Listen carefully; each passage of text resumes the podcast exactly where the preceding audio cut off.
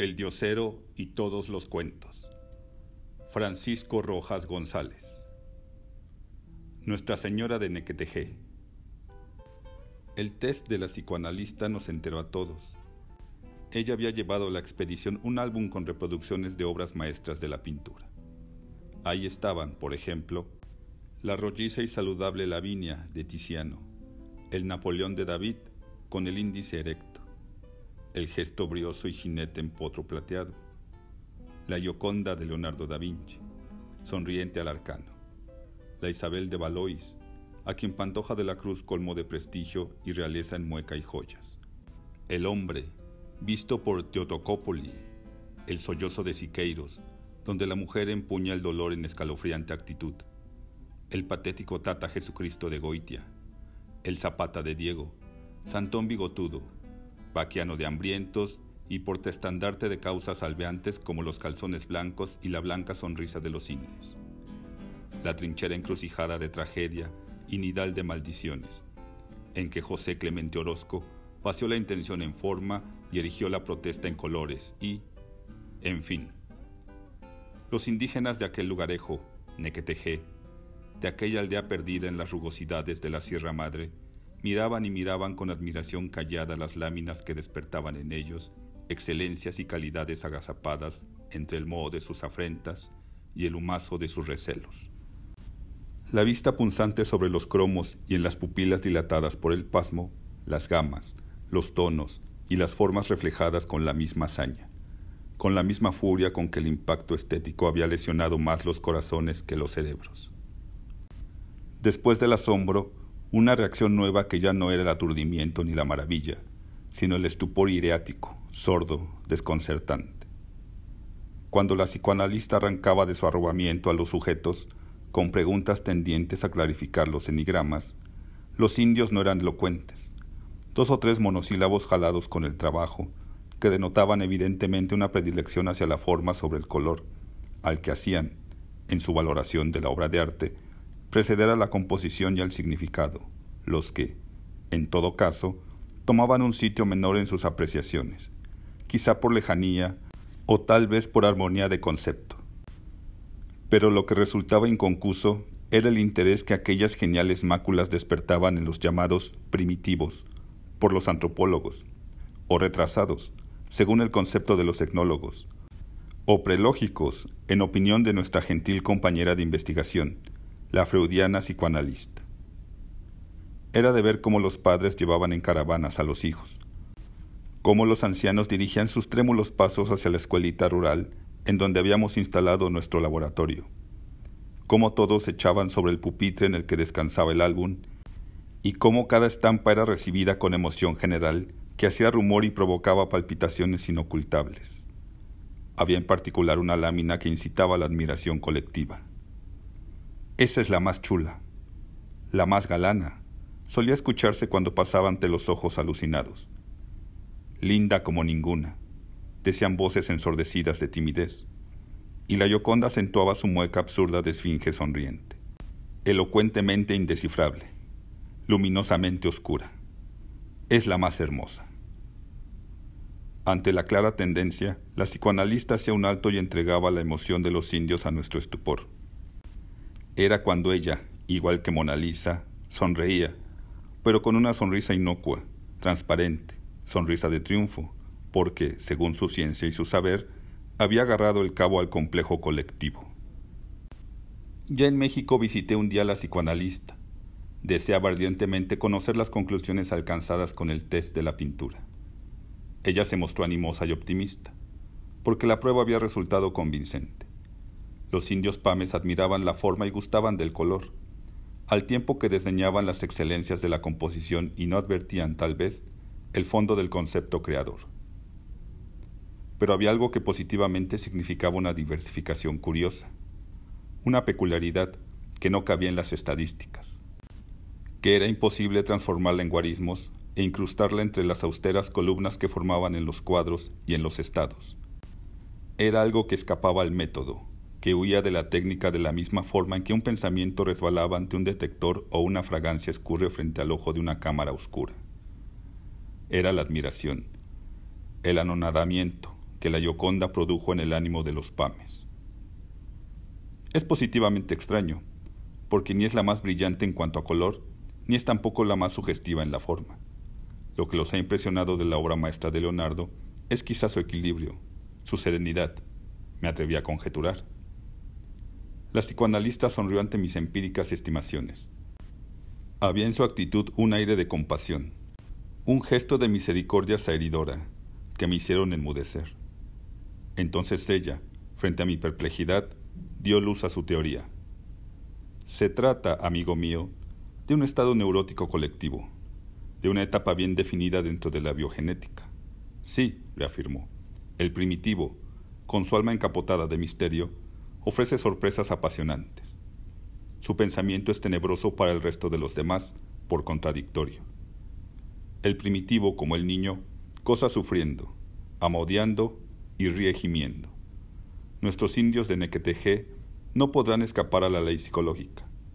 El hombre bárbaro, contemporáneo nuestro, es un racimo de complejos. Razona por simple análisis, porque carece del don de la síntesis, que es el patrimonio de las altas culturas. En este caso, han quedado hechizados, no es otra la palabra, por la imagen de la Gioconda. En ella se han visto como si el pueblo entero hubiese pasado, uno por uno, frente a un espejo. No hay en el gesto indefinido, indeciso de Mona Lisa, un soplo de arcano semejante al que palpita en una sonrisa del indio o en la mueca que antecede al llanto de un niño? ¿No advierte usted en la frente de la Yoconda la serenidad que campea en el rostro de los pames? ¿No le recuerda la amarillenta epidermis de ella el color de la carne de nuestros indios? ¿No es su tocado semejante al de las mujercitas de Nequeteje? ¿No son los paños que exoneran la maravillosa creación semejantes al traje de gala que lucen las indias en días de fiesta? ¿No le recuerda el paisaje del fondo, roquerío bravo, el panorama yermo de la Sierra Pame? En verdad, contesté un poco desconcertado, todo eso me parece muy sugestivo, pero... Va usted a verlo. Busquemos la reproducción y usted mismo comprobará lo dicho por mí. Y los dedos finos y acicalados de la mujer se dieron a hojear el álbum en busca de la Gioconda. Pasó ante nuestros ojos una vez, dos veces, toda la colección de láminas sin que entre ellas apareciera la buscada. La joven técnica clavó en los míos sus ojos llenos de sorpresa, al tiempo que me decía casi con entusiasmo, Ha desaparecido. Se la han robado, ¿ve usted?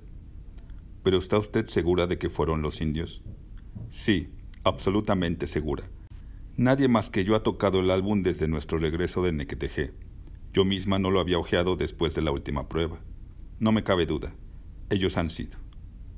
Mire, para no estropear el cromo, han tenido que remover los tornillos. Oh, sí, a este le falta una tuerquita. Quizá no tuvieron tiempo de enroscarla. Es lamentable que se haya descompletado tan precioso Tets, dije yo neciamente. El hecho es elocuentísimo y, para alcanzarlo, daría yo una docena de álbumes como este. ¿No se da cuenta de que el robo confirma plenamente mi deducción de psicología colectiva? Después, Ignorándome, ella abrió un cuaderno y se enfrascó en un mar de anotaciones. Un año más tarde hubo necesidad de hacer algunas enmiendas y verificar ciertos informes vagos para publicar el fruto de nuestras investigaciones. Entonces volví a Nequeteje. Esta vez recibí albergue en la sacristía de la capilla. Ahí se me improvisó una alcoba incómoda, sórdida y fría. El capellán, recién llegado también, era un viejecito amable y hospitalario, con el que desde el primer momento hice amistad. Me informó que hacía 25 años que los PAMES de la región no habían tenido párroco y que él se había echado a cuestas la tarea de reorganizar la iglesia y sus servicios. Qué triste ha de ser, señor, vivir en tan apartado y solitario lugar, le dije. El pastor, amigo mío, me contestó. No mira el paisaje cuando el rebaño es grande y asustadizo.